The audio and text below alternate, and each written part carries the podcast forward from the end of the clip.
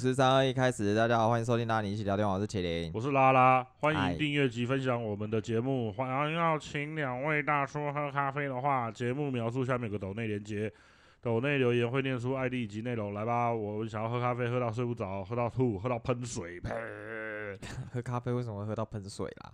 你看我最准，好不好？喷咖啡。哦，好。看我们以前在 KTV 的时候，有人不喝喝酒，你知道吗？嗯。然后就说：“哥，我今天不想喝酒，就要喝奶茶。”嗯。我们就跟他呛，干你你啊！今天结巴喝奶茶，也要让你喝到吐。嗯。就就就我们举杯，你就要喝。那反正男生嘛，嗯，都要男生，但就有时候会闹。嗯。干，然后，我们举杯，我们喝酒，你喝奶茶。好。干，然后他就真的喝奶茶，喝到吐，太胀了，你知道吗？这 笑死了。好啦。现在拉你一起玩的，一起拉。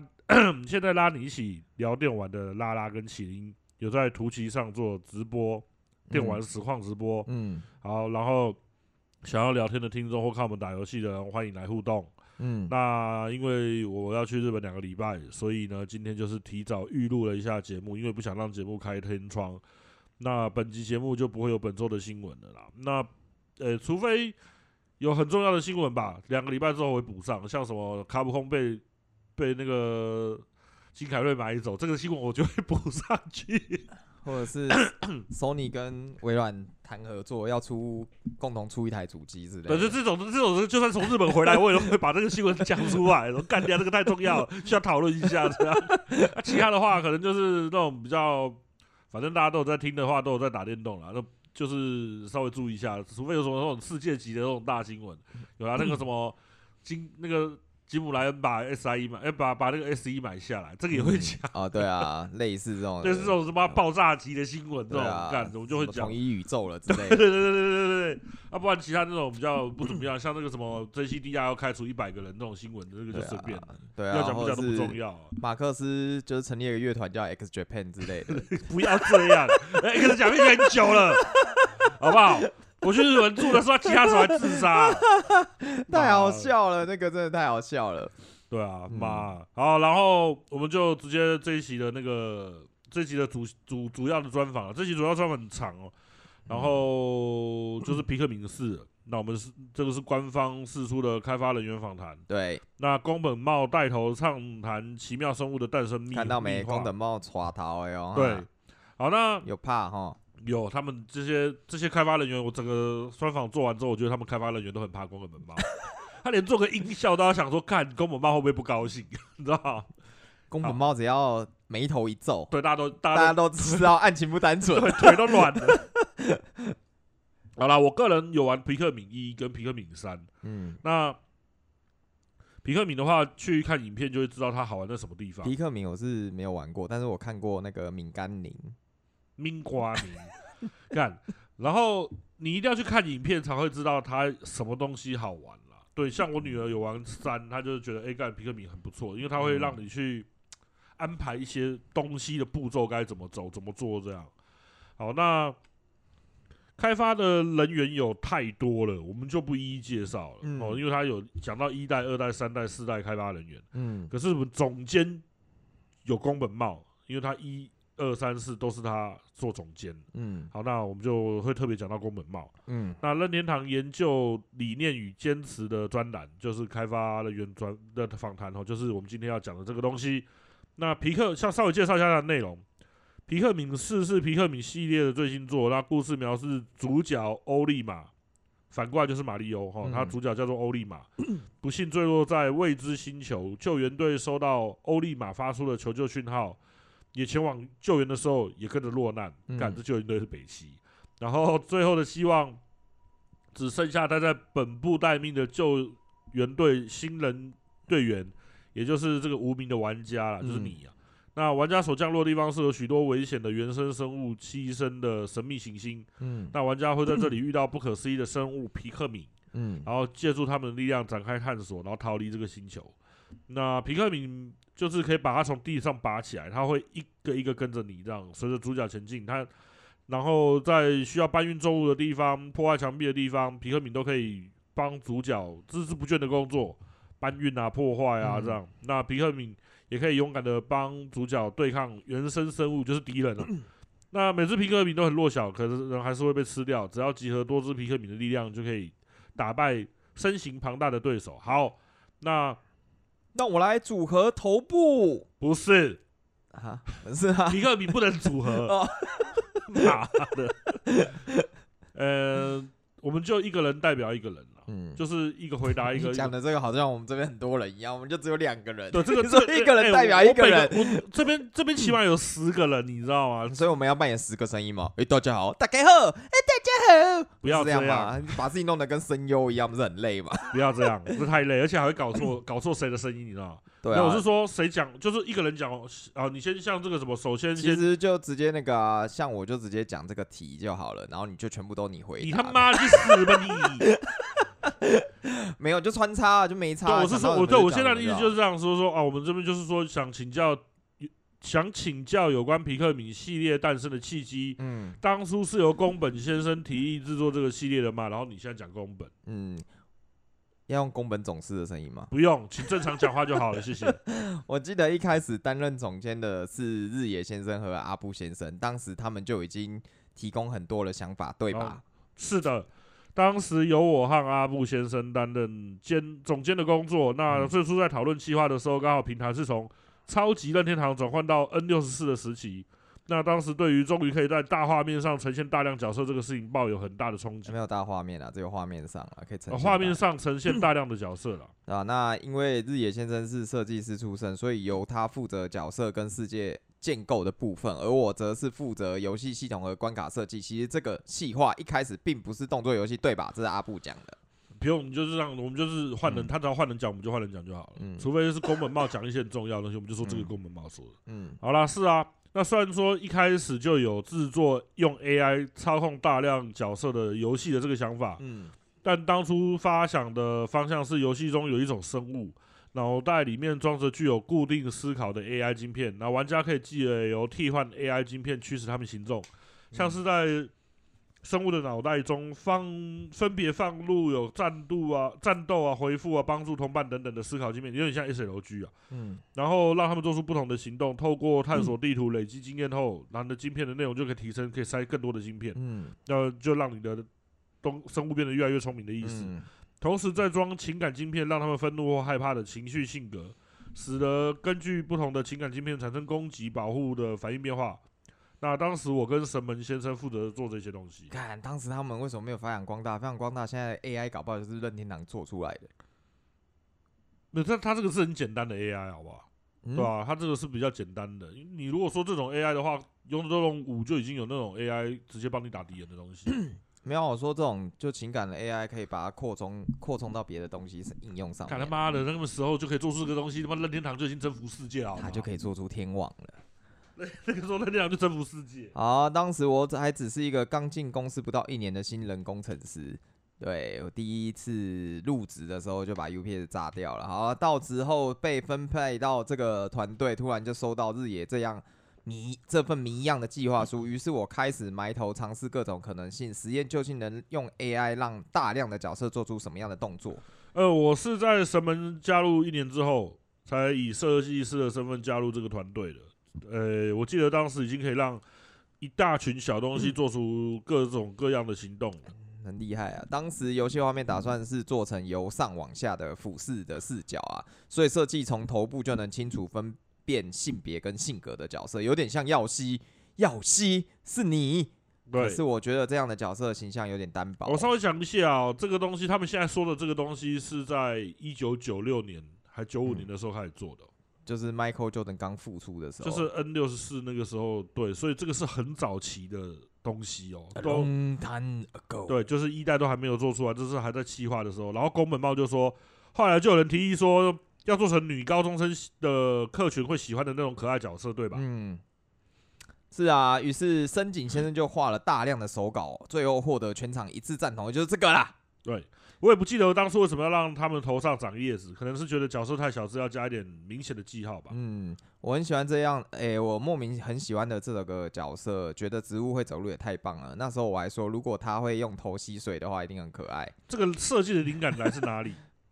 我当时的我很喜欢提姆波顿的 底下的世界，所以想画出可爱中带点黑暗，或是比较严肃的感觉，所以也用这样的堆叠凌乱线条的笔触画了素描。提姆·波顿其实就是一个美国的电影导演啊，蝙蝠侠的电导演啊，蝙蝠侠第一集的导演，第二集的导演，那叫你要讲九零 S 蝙蝠侠，为什么？哦，说 九零年代啊，对啊，然后还有那个什么，呃，疯狂理发师啊，就是提姆·波顿就是很喜欢固定跟强尼戴普还有一个女演员，两个就是固定都是演他那个笑笑 K 笑的角色，对啊，像那个。断头谷也蛮好看的，剪刀手爱德华也是提姆波顿拍的。断头谷也蛮好看，对啊，我有看，我有看过，对啊，就是提姆波顿的东西就是比较 黑暗歌德系，嗯，应该这样讲。好，嗯、那在这之前，任天堂给人的印象都是像马里欧啊或者萨达那种明亮活泼的风格，所以我想说来尝试看看比较严肃、成熟又不可思议的世界，所以我们就我就是请大家一起看了一个叫《奇幻星球》的法国动画电影当做参考。霹雳星球到炸了。那是霹雳猫，不过当时大家听到都愣了一下。嗯、然后那个《奇幻星球》这个法国电影其实就是以剪纸动画的手法制成的。然后在一九七三年的时候，在法国发表的动画电影叫做《野生行星》。然后这个是一个感觉上看了会做噩梦的电影，在各种意义上都让人印象深刻的电影。所以这个要做皮克敏的参考，是这样的吗？由于我们要做的是操纵操控生物的游戏，所以大家也一起读了理查道金斯所写的《自私的基因》这本书。因为里面写了很多生物的奇妙生态，所以我为了激发灵感，特别读了一下。不过这本书的内容实在太艰深了。哎、欸，他们有时候为了做游戏，都会弄一些自己嗯。不太懂的东西，或者还是强迫自己去了解或去看的，像那个。小岛也是一直在强迫自己这边看阅读跟那个找灵感啊，对，阅读啊，看电影啊什么的，他什么什么都看这样，然后漫画也看，动画也看，电影也看，连续剧也看，嗯，然后音乐也听也收集，然后电动也打这样，嗯，这样才能有灵感去做一些东西，对啊，好，然后宫本茂是说哦，我们主要都是找一些欧洲的独立电影，哦、呃，在一般的店家比较难看到的那种艺术类型的电影等等的。那让大家一起观赏，当做参考。那这个时期出现了很多实验性质的影视作品，像是刻意的把同样的影像重叠好几次之类的，全新的表现手法都觉得很有趣。说到影像表现手法，一开始在 N 六四上制作时是采用一种叫做 Billboard 的平面板。将其组合后制作角色，并处降低处理负担，借此呈现出众多角色登场画面。直到平台变成 GameCube 之后，才能才开始使用一支支的 3D 模组来呈现。嗯，那 GameCube 初期的时候，我们也做了很多实验，像是把 Super Mario 一二八嗯一样做出一百多只的分身之类的。好，那 Super Mario 一二八这个游戏，我是真的就没有听过了。嗯，哦，我真的没有听过。好，那现在这个记者就问说，Super Mario 一二八是跟 Cube 发表时的技术展示吧？我们并不知道 Super Mario 一二八的存在啊，所以。皮克敏的气化与技术上其实从未受到 Super Mario 一二八的影响。不过当时 N 六四五还无法让大量角色动起来，后来有机会在 GameCube 上实现，所以才能激发出各种的表现方式。插一下话，就是他们其实，在 N 六十四做出来的时候就已经想要做皮克敏这个游戏，可是那台主机还是没有办法达到他们想要的要求，所以皮克敏一代是在 GameCube 上面出来的。嗯，对。好，那。设计定案以后，游戏设计这边就开始思考说，要让这个生物怎么行动比较有趣哦，像是让它排队、投球、对战。我们有把所有能想到的点子都一一测试过。不过，该怎么让这个元素变成有趣的、有趣的游戏，是这一点让我们一直没有答案。那时候我们在测试一个角色像发射飞弹那样丢向敌人的玩法，宫本先生就问我说：“那丢出去之后呢？”我回答：“他们会围住敌人开始攻击。”结果他说：“丢向敌人之后不能粘上去吗？不知道粘在敌人背后或弱点之类的效果怎么样？”没错没错，哎，我们就开始做粘上去的实验啊！成功的时候，大家很开心的说：“哦，有粘住哦。”嗯，看我的喉咙怎样？后来想到，那打倒敌人的话，把敌人搬回去，应该会可以令人很开心。所以就实际的试着令人令皮克敏把他们搬搬看，这样就像把蚂蚁在搬东西一样，蚂蚁蚂蚁在搬蚕一样这样。然后我觉得那个画面很好笑，这个是宫本茂说的。接着我就提出了一些想法，虽然粘在敌人的屁股上可以攻击，但反过来粘在嘴巴上的话就会被吃掉，而且被吃的时候要让叶子从敌人的嘴巴露出来，这样比较有临场感。对，然后宫本茂这边很 很搞笑，嗯，他说那个时候请制作人一定要做出吞食的画面，嗯，被敌人吃的时候不要一口就吞掉，要一点一点慢慢的吃进去之类的，还要加上啊的音效，嗯，然后呢还要放出幽灵的特效，就是被吃掉的时候皮克敏会变成幽灵跑出来，对啊，在一个死掉瞬间的画画面这样，嗯，最后原本最后的安排是将打倒的猎物搬回去以后，这种生物会自动繁衍。只是到后到了制作成商品前一刻，就连宫的宫本现在也犹豫了说，说他说用尸体来增加比克敏是不是不太好？不过我说都到了这一步就冲吧。呃、欸，宫本茂是说他真的有想过说真的要用尸体吗？这样的想法，嗯、我稍微解释一下。皮克敏，它就是你遇到敌人的时候，你可以一直丢皮克敏在他身上，嗯、然后丢过去，它就会攻击，在粘在那个怪物上面，它就攻击它，嗯、然后可能怪物也会吃你的皮克敏，嗯，所以你要会稍微指挥一下，嗯，你把怪物打死的时候，因为你你的皮克敏都被吃掉了，嗯，那你可以把怪物搬回去你的宇宙船，然后它被吸回去之后，到隔天就会你的宇宙船就会生出很多新的皮克敏出来，那、嗯、这个可能稍微有点有违任天堂制作游戏的。的的的那个，你懂我的意思吗？嗯、所以，所以宫本茂才讲说，干的把敌人打死之后，然后回把尸体搬回家，然后增加我的那个皮克敏，这样子好像有点，他自己宫本茂有点犹豫啊，这样对吧？只、嗯、是后来被他他的下面的部署直接说，那就冲了啊，干都已经他妈要发售了，在那边想东想西。好，那记者就会说，不过这就跟大自然的撕裂是一样的意思吧？与其说是生态系统，更准确的说，我们原本就打算做可爱又带点严肃的作品，感觉就像俯瞰着同等的世界一样吧。敌人的设计也大多是感觉会出现在大自然某个角落的不可思议角色。好，那真的是充满奇特的生物呢。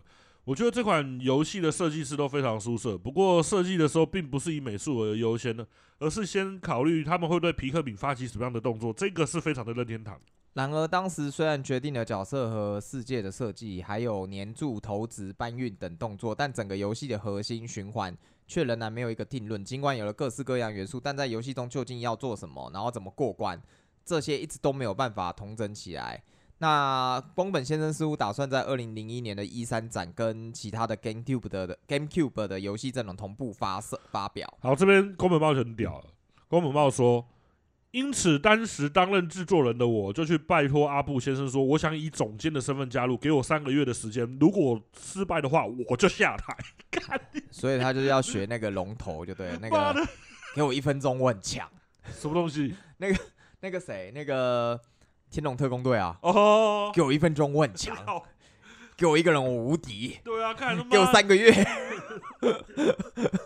你宫本茂真的蛮屌的，很敢这样讲。嗯，他给我三个月的时间做，把这个游戏整合起来，让我当总监。嗯，哦，不然的话我就下做不起来，我就下台。对啊，那当当时宫本先生将大家零散的想法几乎毫无遗漏的统整起来，最后浓缩成一张游戏流程图。附带一提，当时我们都叫皮克敏 Picky 或者是 Picky，所以图上才会这么写。好，就是一开始从队伍丢出来。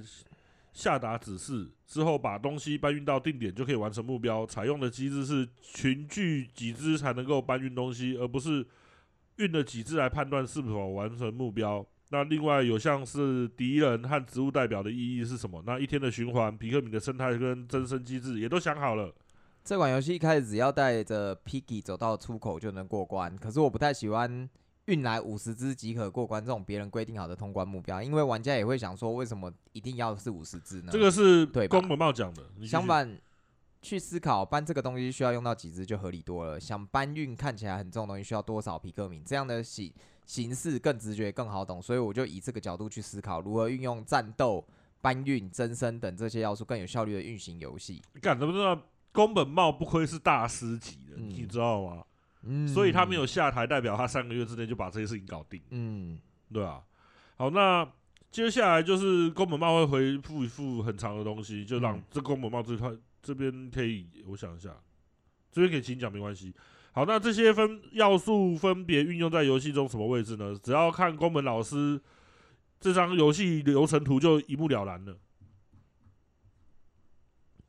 怎么跳掉？啊、嗯。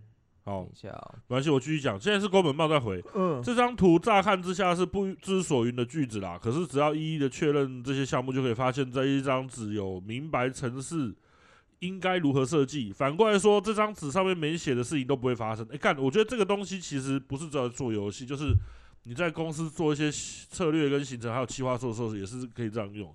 他说，反正写在这个纸上的就是要去做。然后没有写在这纸上的，就是不会发生。嗯，所以做游戏最常遇到的就是这样的状况，这个也想做，那个也想做，嗯，然后最后就是要素一大堆。然后这个总时候总监就会跳出来说：“看到你们想办法总和统合起来啊！” 然后人家就跑离线。然后没有，然后就会做出一款叫做《刺客教条》的游戏，什么要素都有。没有，那是对马战鬼。妈的！然后他就说，最后总监就会出来说：“你们想个办法统整起来这些要素啊！”然后人就绕跑了，逃离现场。可重点是，总监是来统合这些要素的才对啊！哦，然后宫本茂就说，其实这个图啊，这个刚刚说那个游戏流程图也是一种宣言的，嗯，表示我不要做出超过这些内容的东西。嗯，当时我认为这些部分不赶快定下来的话，人手再多也做不出东西来。嗯，我不能高高在上的指使别人，然后必须由我亲自来写才可以。所以我就去问神门先生，AI 系统怎么运作，处理速度是否赶得上，真的不行就要找其他的替代方案。一边讨论一边写下这个流程，对啊。那当我看到这张图的时候，我终于确信说这个计划是真的能做成游戏了。哎、看这个很久哎、欸，从 N 六十四到跟 Cube，嗯，这段期间很多年呢、欸，五六年、六七年有，对、啊，就就蛮久的一段时间呢、欸，对吧、啊？那看到哎、欸，然后话说回来，皮克敏当初在这看到这边写的应该叫做 Piki 吧？对，当初在发开发的时候，我们就用一只两只来计算这个角色数量。嗯然后当时一起设计城市的这什么，Colin，Colin，Colin 先生似乎就以这个角色的名字 Picky 来，就是以为这个角色的名字叫 Picky，嗯，这样，原来是误会 Picky 是角色名称啊。不过有些地方好像是写 Picky 干他妈的 差在哪边了？K K G 啊，哦，Picky 是 key，一个念 key，、哦、我听得懂，我听得懂。你讲成日文这种这种音我就听得懂。Picky 是从 Picky。衍生出来的，后来讨论正式名称的时候，想说 Picky 发音跟 “Pick Me”、“Pick Me” 蛮像的，所以才我，所以才决定使用 “Pick Me” 当做正式名称。而且听起来很像维他命，我觉得也不错啦。反正宫本茂觉得不错，大家都不敢有意见。对，原来如此，所以有了这张图表之后，后续的制作过程就很顺利喽。对。大约两个月之后，就在一三展上发表了。那、嗯、所以没有三个月。嗯啊，在这个发表影片，其实到最后一刻还在修改、嗯、啊。反正只要宫本先生一说，因为发表脚本这边需要修改，所以游戏画面也要重改，我们就要马上指示修改。那就这样子不断的改改改改改改，然后改出最后一个版本的时候，宫本先生搭飞机还在手还放在手提行李箱自己带过去的，就是最后的版本啊，嗯、是在手提行李箱。对啊，来不及。对，然后我在一三展上还讲了一副好像游戏已经做好了的样子。哦，对，这宫本茂讲，因为我记得以前那几年都是宫本茂上去讲，嗯，任天堂有什么东西什么东西发表，所以皮克敏那个时候应该也是宫本茂上去讲。所以刚刚讲说一副好像游戏已经发表好的样子是宫本茂说，嗯，其实只有做完第一关而已。我记得皮克敏发表的时候看起来的确已经是完成的游戏了，嗯，不过当时的关卡只有一关吧。而且还是为了再次展示专专程设计出来，为了医生哎，可是可是我讲真的，你看冒险圣哥跟这个比起来，冒险圣哥也是在赶一三展要赶东西出来，啊、人家也人家任天堂也是要赶东西出来，人家是赶他妈的一个。可是我要讲的是，冒险圣哥那时候在一三展看起来真的很好玩。对，可是他们可是冒险圣哥赶 E3 展出来，他们是用假的动画，然后假动画，然后一个人在那边拿手把，假装在玩那个动画，这很夸张，很夸张，然后。然后那个这人家这个皮克敏他们是赶工赶出来，然后还做了一个真的关卡是展示给人家看，说这个要怎么玩。就整个做游戏认真的态度就差很多，你知道吗？对吧、啊？像宫本茂就说，虽然只有一关呐，甚至是狡辩呐，但是我也知道是一定做得出来才会发表的，嗯、对吧、啊？因为我们已经预定了可以完成的目标。你看他这句话是皮克敏一代在。十几年前的游戏就已经打脸的冒险圣歌，因为他说我是知道我一定做得出来，所以才会发表。对吧？冒险圣歌是他妈的根本就做不出来，还发表，而且没有是做了很久，然后做不出来，还发表，人家干你讲，而且哎，冒险圣歌顶多五六年前的游戏吧，干皮克明一七买二十快二十快十几年前的那妈的那个那个时候的游戏，有有没有二十年？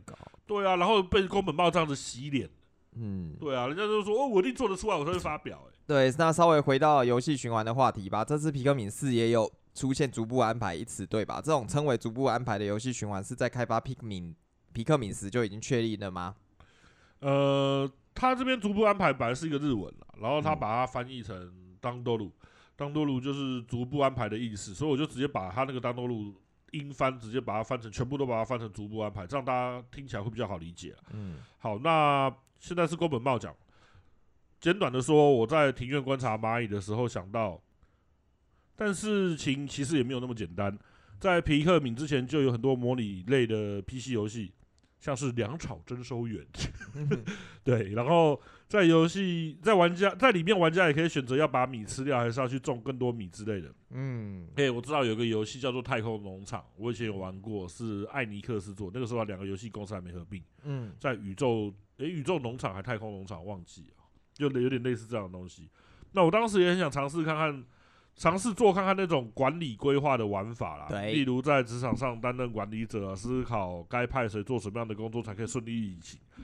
他做这个游戏干嘛？他只是把他自己的人生 做成游戏而已啊！好，然后这个是要慢慢进行的案件，还是要大量靠能力才能完成的案件？然后你像这样有效率的规划管理，把事情一一完成，是一件很爽快的事情吧？我认为。如果能在 AI 操作大量角色的游戏中进行这样的体验，应该很有趣。在做皮克敏一跟二的时候，公司内部是归类为任务管理游戏，对吧？嗯，不过在讨论商品上的游戏类型标示的时候，实在是找不到贴切的说法，所以最后决定使用 AI 动作游戏。游戏之所以好玩，就是因为能够不断尝试排除错误。虽然大家对皮克敏的第一印象可能会是角色或世界观，但它其实也具备一款家机游戏应该有的基础乐趣。反复进行同样的游戏操作，在过程中找出属于自己的通关技巧，想办法用更有效率、更高分的方式过关。诶、欸，也就是反复游玩，享受不断超越自己的乐趣，对吧？嗯。第一代的时候，甚至有啊，还有人挑战在不失去任何皮克敏的情况下完美通关。这种玩法我给一百分满分，那可是连我都不想尝试的高难度玩法嘞。妈的，太自虐了，这个跟无伤一样，有病。嗯，好了，这个有病是一个称赞的意思啊。嗯，那不过另一个方面，一代有三十天内必须过关的这样的时间限制，一旦失败就必须从头开始。有些人觉得这个时间限制太长了。嗯。所以到了二代的时候，我们拿掉了时间限制，然后增加了皮克敏的种类，增加了宝类的种宝物的种类，增加了图鉴的功能，然后做成可以慢慢收集各种项目的游玩游戏。也就是说，游戏玩法从管理时间变成管理种类。对，那皮克敏二的时候的确是那样。嗯，那在讨论皮克敏三的制作方向的时候，大家就是争论了很多次。嗯，因为一代是深度挑战，嗯、二代是丰富耐玩。那喜欢的玩家也开始分现出现了分歧。对，那有的就是喜欢一代，有的喜欢二代，有各有各的拥护者。嗯刚开始开发第三代的时候，我们几个工程师自己办了一个比赛，挑战在第一代的星光之声里，谁可以一天内拿到最多的宇宙零件。结果当时大家都觉得这种深度挑战果然还是最有趣的，于是三代就回归到第一代的路线。看，这在讲好像在讲格斗游戏的感觉，你知道吗？对吧？好，然后也因此三代除了主线之外，还加了任务模式。嗯，那玩家可以是用这个模式磨练技巧，把运运经验运用在通关主线上。那这个部分我们也下了不少功夫设计，那个时候我们才开始使用了“逐步安排”这个词汇来称呼这个玩法。嗯，是的，那时候我发现这种。任务管理游戏里有种平常不玩游戏的人也能明白的乐趣，像是做家事或料理，顺手之后就会进一步思考做事情的顺序，办事变得越来越熟练又快速的时候，这种就会有和种成就感。呃，稍微讲一下，皮克敏一代、二代都已经上了 NS，那繁体中文版的话，我记得是说九月会出资源，然后三代的话也有上 NS，然后已经是繁体中文了。所以有兴趣的可以玩看看了。那四代的话已经出了，也是繁体中文。好，然后于是才决定以逐步安排来的游戏来描述它，这样。嗯，那感觉得出来，本系列的每个作品都非常的用心，凸显这种规划管理的乐趣。嗯，这么看来，在开发人员心中啊，大家普遍还是喜欢第一代的玩法比较好，对吧？不过，按照第一代的路线，出了第三代之后啊，又会出现还是第二代比较好的声音。果然，宫本茂是大神。嗯，每次都这样，你知道吗？嗯，每次这种这种好玩的游戏，一代出了，看完，然后出到二代，然后一代跟二代玩法不太一样，然后出三代之后，三代又回归一代，然后又有人说，干，我还是觉得二代好像比较好玩。嗯，然后四代的时候又又变成像二代的玩法，然后人就有人说，干，我还是觉得一代跟三代比较那种玩法比较好玩，嗯都一直会有这种声音，你知道？对啊，所以宫本茂真的很厉害。所以经过长时间的讨论，我们决最后决定将第四代做成每一种喜好的玩家都很开心游玩的游戏。好，那你讲。想请教宫本先生，您本次以制作人身份参与了皮克敏四的哪些部分？好，我在这边讲一下宫本先生讲什么。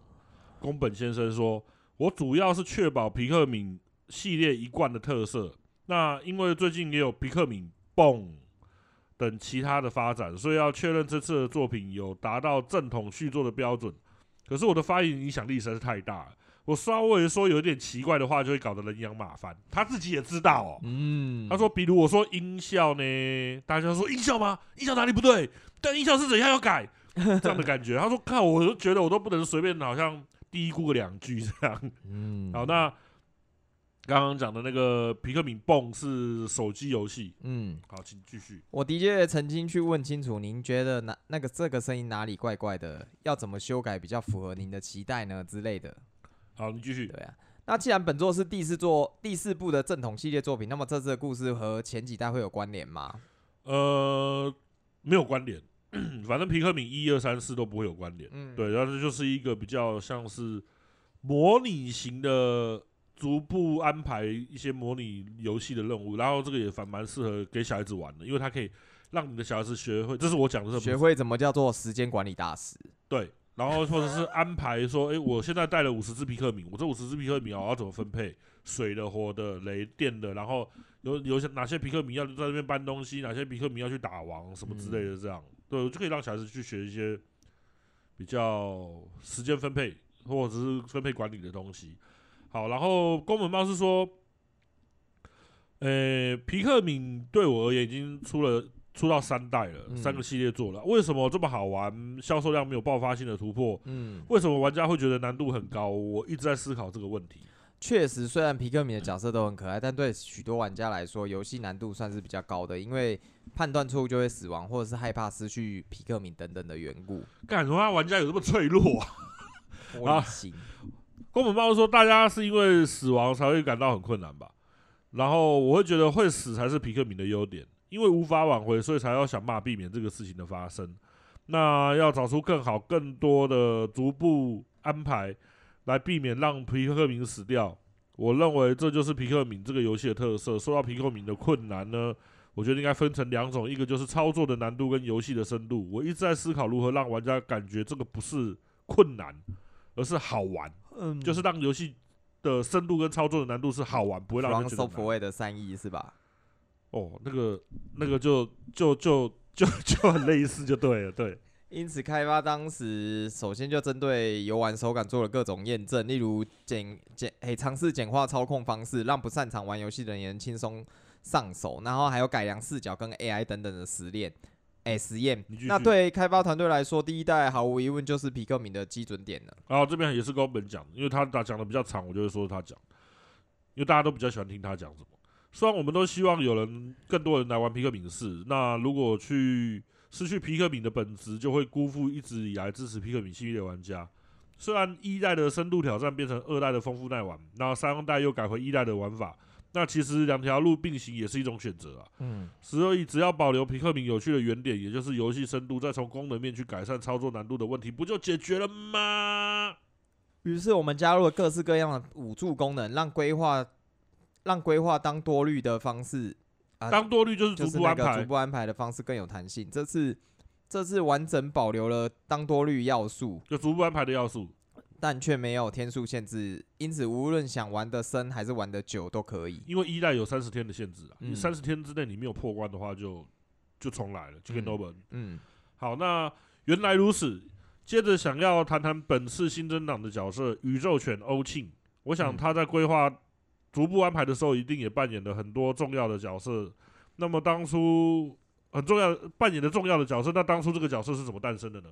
刚刚宫本先生有提到说没有爆炸性的销量，这件事情，所以在开发出去，我就一直在寻找有哪些卖点可以刺刺激本作的销量。我最先想到的点子是，如果让玩家反过来操控原生生物恰比，然后大口大口吃掉皮克敏，不是很有趣吗？操控简单又有爽快感，更重要的是画面会很有冲击力。下比那个原生生物就敌人，嗯，的确很有冲击力。后来就衍生出在故事中附身各种原生生物，然后借此操控他们来游玩的想法。不过这么一来，游戏设计的整合会变得很困难。所以最后决定新增一只可以和玩家互相切换的伙伴生物欧庆。那它和操作玩的玩家一样，拥有投掷和呼叫皮克敏的功能，而且本身具具有相当于十只皮克敏的力量，可以当成强力皮克敏来使用。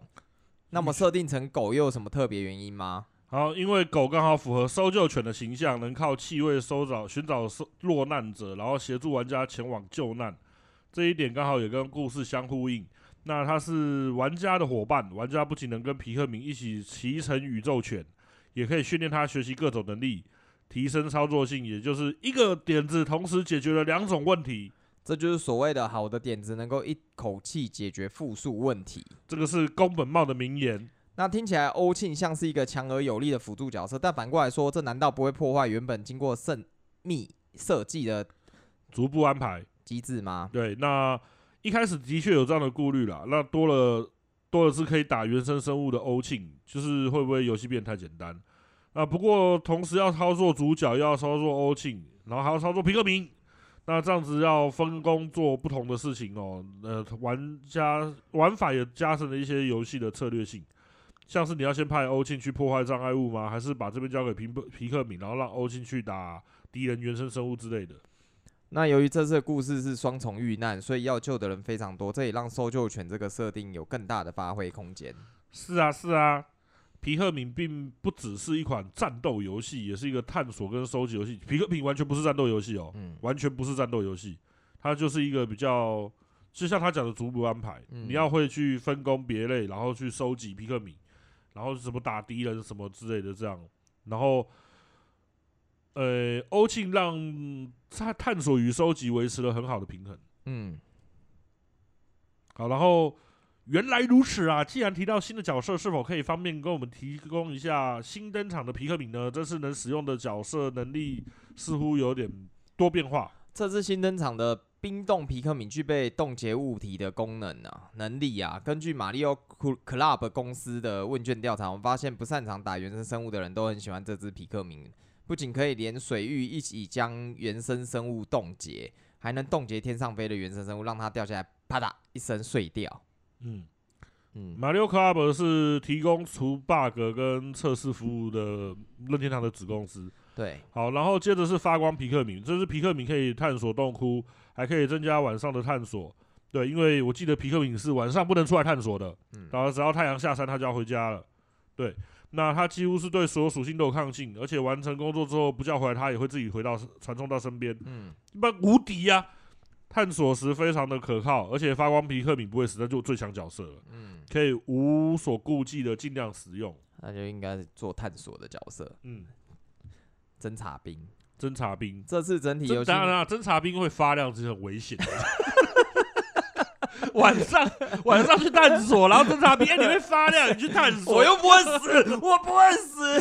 看，妈的，人家一看到他妈就会发亮，侦察兵就继续相信看下去了，好不好？他就是不会死啊，侦察兵，妈天兵啊，侦察兵，笑死了。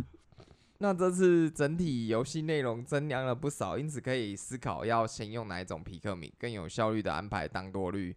大大提升了策略规划的灵活度。原来如此，也就是说，新登场的欧庆跟皮克敏不仅让游玩起来更轻松，同时也让当多率。当多率是逐渐安排。我我这个东西实在是太多了，我昨天做了四个小时，所以有的东西我真的没有把它翻好拍谁。对吧？当多率的意思就是逐渐安排啊。嗯，哎、欸，可是你其实你那个你就叫当多率就好了。我怕观听众听不懂，因为官方就叫当多率。我知道，我知道的。对啊，就就叫当多率。你讲逐步安排，到时候他们又混在一起。好，当多率就是逐步安排的策略性的深度了。对，所以其实就叫当多率就好了啦。啊，都可以，都可以。对啊，大家听得懂。因为这个游戏名词就就把它固定起来就好。好，是的，我太多余了。对，曾经有人跟我说，你就是一只鱼。反正，对啊，你选安琪还是那个？看你很老哎、欸，还是选谁？我后来是选安琪哎，你还有去选哦？没有啊，我没有去选，我只是大家高高中生那时候聚在一起，大家不是会聊手机不是会手机可以选啊？没有，那要钱啊，有要钱、喔，一次二十块吧。他要打那个零二零四的语音电话、啊，我不知道、欸。对啊，那时候一个是安琪，然后一个是那个谁，就是现那个女主播啊，那个叫什么？不是女主播啦，是那个谁的谁的女儿？不是那个什么周杰伦的前女友吗？不是吧？就是蔡因蔡依林，因为她那个女主播才跟他分手。没有，不是不是侯佩岑呐，不是侯佩岑吗？不是啊，侯佩岑那时候都还没出道嘞。妈，我真是没有办法像这么八卦。叫，叫什么？叫叫什么鬼啊？你可以问我多一点电动的事情，但是这种演艺圈八卦，我真是没有办法跟你。钱伟山呐，哦，好厉害哦！对啊，钱伟山啊，那时候超级无敌。我知道安琪大家都比较喜欢，不是吗？安琪十那时候十六岁嘛，就大家都喜欢安琪啊。对啊，因为就觉得他蛮那个的啊。哪个？就是蛮实在的啊，不会那么任性啊。那时候钱伟山在里面就是就很任性啊，就是一个任性的女生呐。对啊，什么福大陈洛仪吗？嗯，最近很红的福大陈洛仪，哎、欸，好像似乎有点是哈。但我那个时候看标题，我连点都懒得点进去。对啊，好，然后就是我们讲到哪里啊？对，反正可是我并不，反正角色很可爱，干脆就做成可爱的游戏就好了嘛。这是之前有人曾经这样跟制作团队其中一个人说过。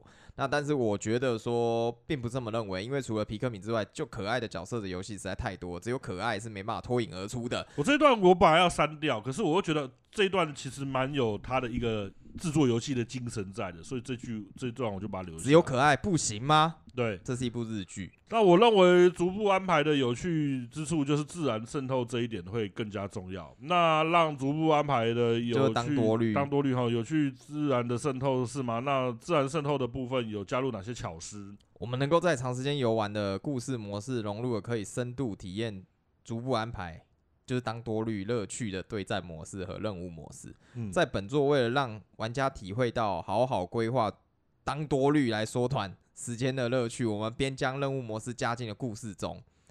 对，那这次的任务模式改名为“当多虑挑战”，并融入了故事，希望能够提升玩家故事模式的游玩动力。然后这个时候，宫本茂就语重心长的说：“这次也有重来的机制吧？重试，马上就是，是的，是的，这次有倒转时间的功能。”来吧，倒转雷考。对，可以当场倒转重新来过。以前不管是在哪一天的，以前不管是在一天里的哪个时段，只要能回到早上，都只能回到早上。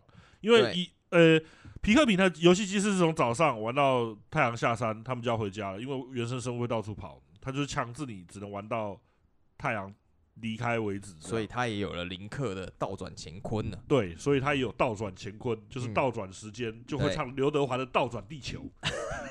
反正就是有这个新的机制啊！对，超人都倒转地球，路易斯连恩就复活了。对，反正呢，就是以前只能就是你要重玩，就是直接回到早上。嗯、那现在是就是说觉得不对，只要可以倒转回是几分钟以前，就不用完全回到早上，可以重玩。对，随时都能倒转的功能，对不太擅长规划当多虑的玩家非常友善呢。嗯，对吧？那是因为以前常常发生，前面都依序努力完成，结果在最后一步失败，皮克敏都死掉了，又要回到早上全部重来的情况。那这样子。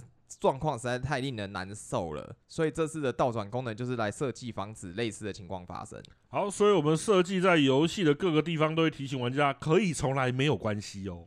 嗯，花很多心思在避免让玩家觉得倒转是一种作弊之外，让欧庆学习技能或者是开发装备和道具后，再逐步规划安排，嗯，可以做的事情就会扩增。那游戏中没有一开始就被固定好的。当多率实施方就是逐步安排的实施方式，玩家可以随着游戏进展，然后逐步增加，可以做更多的事情。毕竟皮克敏不是竞争型的游戏，不会出现用狡猾的方法得到高分，太无耻了这种情况。对，这是一款自己决定目标，从一步一步跨越困难的过程中获得乐趣的游戏。我要一步一步往上爬。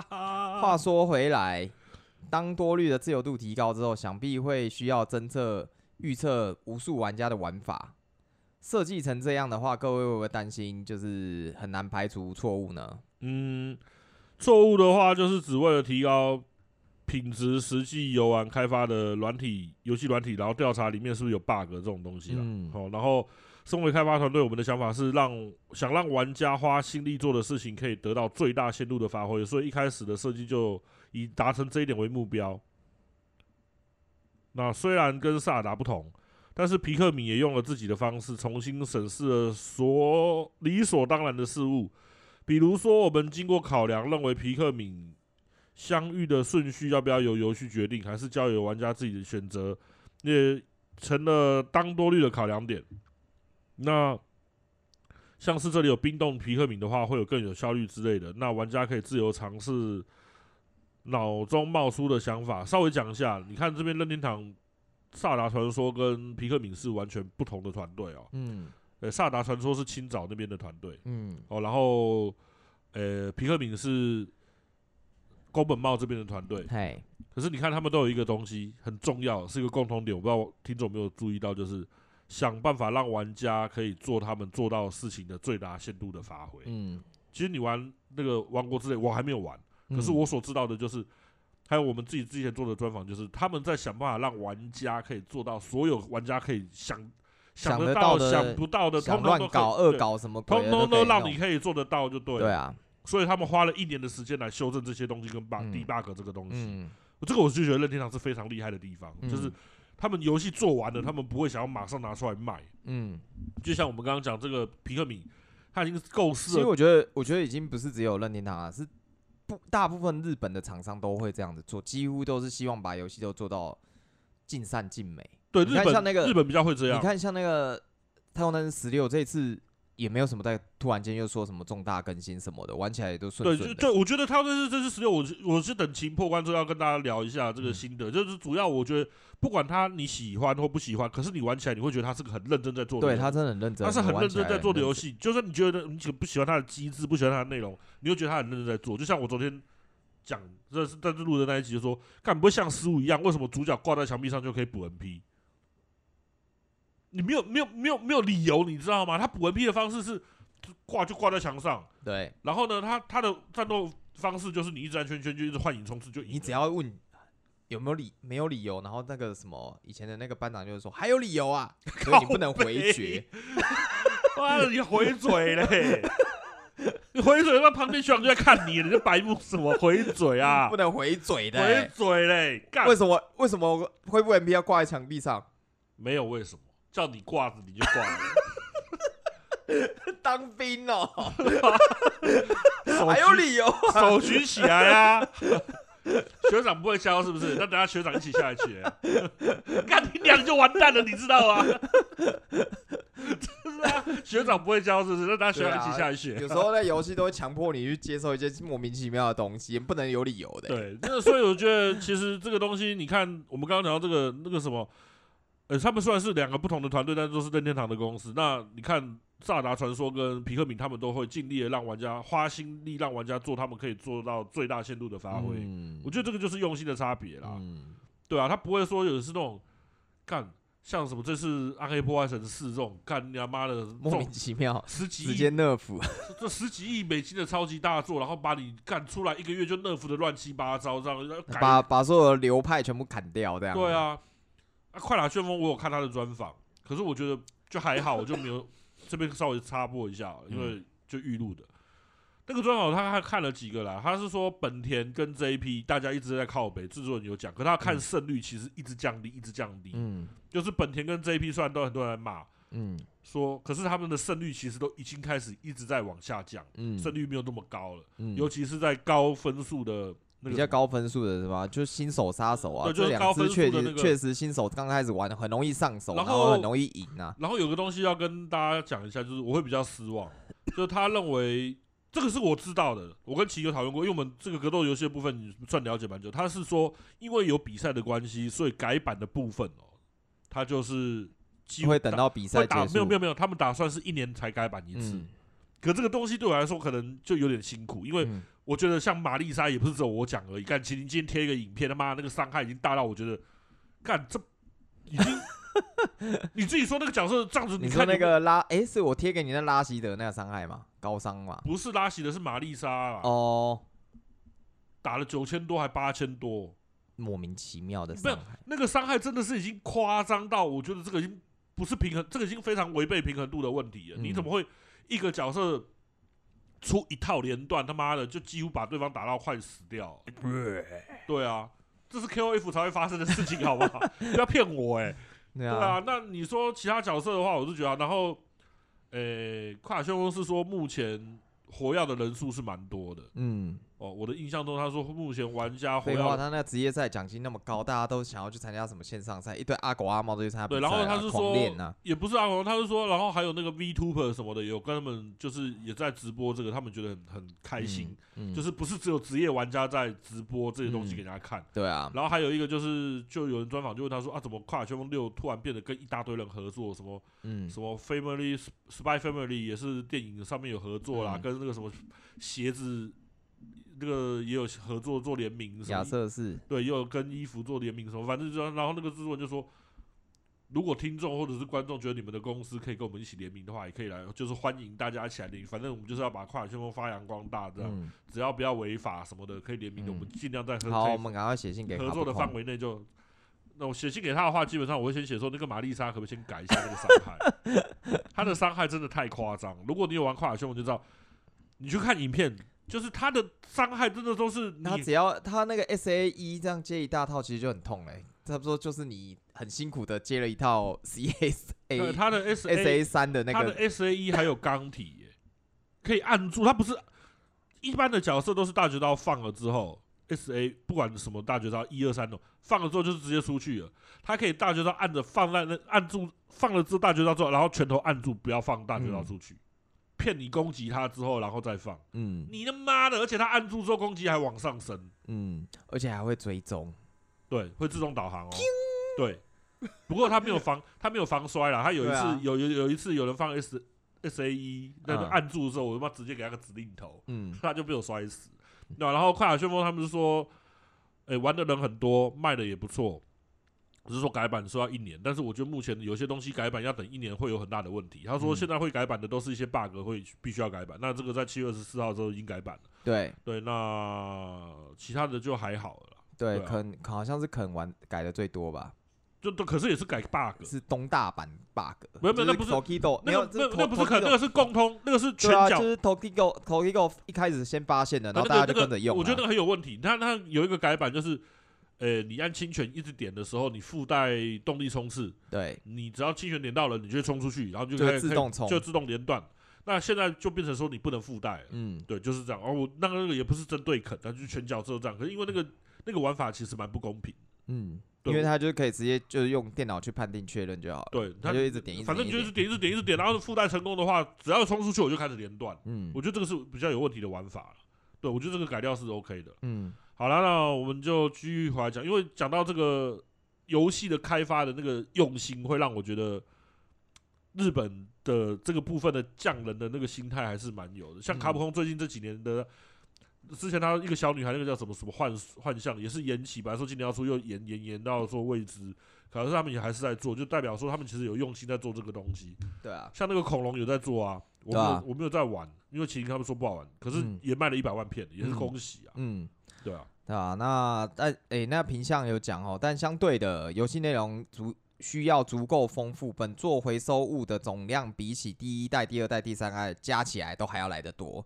那我为了排除错误，一直重复的玩本作的故事模式，虽然大概已经过了过关二十遍左右，但每次想到说下次来试试看另外一种方法呢。过程真的一点都不枯燥，不会玩腻呢。咦，这段话好像跟青岛先生之前讲过的很像啊。那请回听我们的《萨尔达传说》制作人专访。对，那《萨尔达传说》制作人专访里面，青岛有说过这个话，因为他也是一直玩，一直玩，嗯，玩了二十几次，然后就是测 bug 什么，可他也是说干玩的觉得很棒，很好玩，嗯、不会无聊这样。嗯、好，然后快要结束了哈。诶、欸，本作的场景看起来更具有立体感了，可以告诉我们在制作这样的场景进行了哪些挑战？在第一、二、三代的场景基本上都是从远处往下看的感觉。不过在自带制作第四代的场景时，我们想要尽可能让玩家实际感受到这个世界存在的东西，例如可以钻到长椅或书桌的下面，或潜入较较深的水里等等。那配合视角的改变，我们在声音上也加入了很多的变化。当视角贴近地面的时候，就像是把脸靠近。地面倾听一样，皮克敏的脚步声会变得更大声。那拉远镜头从上空俯视的时候，可以听到周围的声音，但是下方的小世界生物的声音就会变小声。那以第一视角仰望掉落在场景的物品的时候，玩家的视角就会从人类视角变成皮克敏视角。那我们想要借此强调皮克敏原来这么小的感觉。经过了一二三代，虽然地形的样貌已经建立起来了某种程度的模板，但是对于皮克敏有多么娇小的概念就逐渐的淡去，甚至有些地形是为了配合刻意配合游戏刻意打造出来的。在这样的情况下，我请宫本先生看了作品试试作品之后，他表示感觉还少了些什么。嗯，大家哦，我跟你讲一下。大家看到角色们钻进作品里砧板模组底下的光线刚好漂亮的洒下来时，就算就在那个时候，我才总算有了皮克敏变得好小的真实感。宫本茂是说，呃，可是把皮克敏跟干电池放在一起，就会对皮克敏的尺寸留下具体的印象。我不太希望有这样的感觉，我希望可以适当的表达出皮克敏跟人工物品的对比。但是又不想让他们的尺寸感觉到有太具体的感受。是啊，我们很小心的让人难以掌握皮克敏具体尺寸的情况下，尽可能真实呈现皮克敏的娇小感。哦、那在音效方面，制作人员也对皮克敏还有原生生物要呈现的尺寸大小，以及要采用现实的声音还是戏剧化风格的声音这些问题进行了很多讨论。如何掌握其中的平衡，曾让我很烦恼。不过最后还是决定把重点放在呈现皮克敏的真实感。其实以往皮克敏走路是没有声音的，这次是首次挑战发出脚步声。另外，关于皮克敏搬东西的声音，我们也针对皮克敏数量多寡、搬运的皮克敏种类、场景是地上还是水中等等的情况做了调整。但其实我一直很担心，要是宫本的真心话是脚步声根本没必要，怎么办？到现在还是很紧张，没有，因为他们都在跟大师一起做，你知道？所以他自己宫本茂自己开始讲，我觉得大概影响力太大。对啊，讲个几句而已，他就啊，这个怎么样？就是不要让他弄出来，然后他还能讲的这个脚步声，嗯，然后就这这，哎，怎么办？到底可不可以啊？可不可以？对啊，然后他说没有啦，我只是讲完话，喉喉咙有口水吞一下而已，没事没事。我我们现在不是在酸宫本茂，现在是说。其实你跟不要说宫文茂，你可能跟一个你一个领域上的大师级的人物一起工作，你会赖清德一起工作。干，他是总统候选人，他不是大师。我说的是说，就是你可能在某个工作的领域上面，你遇到了某个大师。川普，干，他也不是，好不好？他是他妈的共和党的总统候选人，还不确定是他嘞。跟你讲，马斯克。哦，他可以，他就可以算是某个领域上的大师。说实话，好，那就一直被开除而已啊！你，你还、欸、没有，干他算是电动车领域全世界的先驱了吧？然后还有一个是那个 S X Space，是不是？那个也是啊，就是上月球的那个民营公司上月球的那个嗯的先驱啊。嗯，没有啊，反正我的意思是说，你跟某个大师在一起工作的时候，你会非常的兴奋吧？嗯，然后非常的尊崇他吧？可是他讲了什么东西的时候，你就会一直审视说，干他是哪里他妈的觉得我哪里做的不好，然后、嗯、我觉得有点像这样的感觉，嗯，对，就有点像在电影拍电影的时候，你跟那个谁一起拍，会有那种感受一样。拍床戏嘛，跟波多野结衣？不是，嗯，我说的是那个演人魔的那个叫什么？安东尼？哦，对啊，安东尼。不是安东尼奥班德拉，是靠背啊，被你搞搞错。反正就是演人魔的那个，就是演那个沉默的羔羊的那个那个霍普金斯。对啊，对啊，对啊，我那他是我非常喜欢的那个，很多人都跟就是就是像那种感觉这样。安东尼奥霍普金斯。然后第一个跟你讲吧。宫本先生发言影响力很大，问了这么多问题，我已经感强烈感受到各位想要让皮克敏融入玩家日常的意图了。那么有个问题想要请教宫本先生，对你来说，皮克敏是怎么样的一个存在呢？好，这边开始都是我回答，都是宫本茂回答，然后麒麟问问题，嗯，就结束了。我之前有说过，皮克敏的世界观跟角色比较受人瞩目，但是以一个游戏而言，它还是一个非常有意思的类型。嗯，对，那而我也希望他让大家可以感受到世界上真的有皮克米，嗯，它不是个传说，而是有真实感的生物。我们没有设定皮克米的年龄跟国籍，嗯，但是它总让人觉得好像是在生活在生存在地球的某处的生物，嗯，跟马里奥不一样吧？他在电影中虽然是意大利人，但是只存在于马里奥的世界，他不会在路边的某个角落遇到他，嘿嘿。但是我认为皮克敏是任天堂里面最国际化的角色，它可以让你在某个路边的角色好像会遇到他的感觉。嗯，那这十多年前的宣传开始，我就一直在宣达，宣达皮克敏就在你身边这件事情。而这个事情终于不再是想象，我现在可以在各种地方找到他。哎，希望知道皮克敏玩皮克敏的人可以因此而变得更多。说到这个，听说他们也有出现在《超级马里奥兄弟》电影版里面。对这个事情，我们一直被要求保密，是这样没有错。嗯、虽然我听说过这个事情，但是好像没有找到，没有人找到他。嗯，哎，也请大家在电影里面找找看皮克敏吧。那么不只是皮克敏，是宫本先生希望大家怎么游玩皮克敏系列游戏呢？还请告诉我们。我希望大家可以在客厅游玩这款游戏，光是在旁边看应该就很有趣了。所以希望爸爸妈妈可以跟小孩子聊天的同时，稍微参与一下，一起游玩这款游戏。嗯、那重要的、最重要的是，认真玩好皮克敏的话，可以学到学校没有教的逐步安排的能力。嗯，对，那个萨尔达的王国之类也是这个样子啦。嗯，对，有任天堂一直在制作要玩家好好思考并前进的游戏呢。嗯、那也希望玩，希望父母不要觉得这只是个游戏。如果全家可以一起在客厅玩皮克敏，共同创造出共同的话题，我也会觉得非常的高兴。呀哈！好啦，本次预录就是到这边结束了。那新闻的话，就像我讲的一样，我们会预录两个礼拜。嗯，那除非。除非那个史克威尼克斯爆炸了，然后被陨石砸掉，嗯、这种我们就会补一下。史克威尔爆炸了，补一下这两个礼拜的新闻。如果不是太重要的新闻，就不补了，不然补不完了。嗯、对啊，嗯、那就是谢谢谢谢大家收听。那你有什么想聊的呢？没有，结束提醒。嗯。节目中如果有听到广告，莫急莫慌莫害怕，那是声浪广告，非本节目业配。感谢大家收听到最后，喜欢我们节目也请大家分享、订阅、按下小铃铛。另外也可以到我们粉丝团按赞。如果邀请我们喝咖啡跟问问你，节目资讯有抖内连接哦。大家拜拜。嘿，大家拜拜。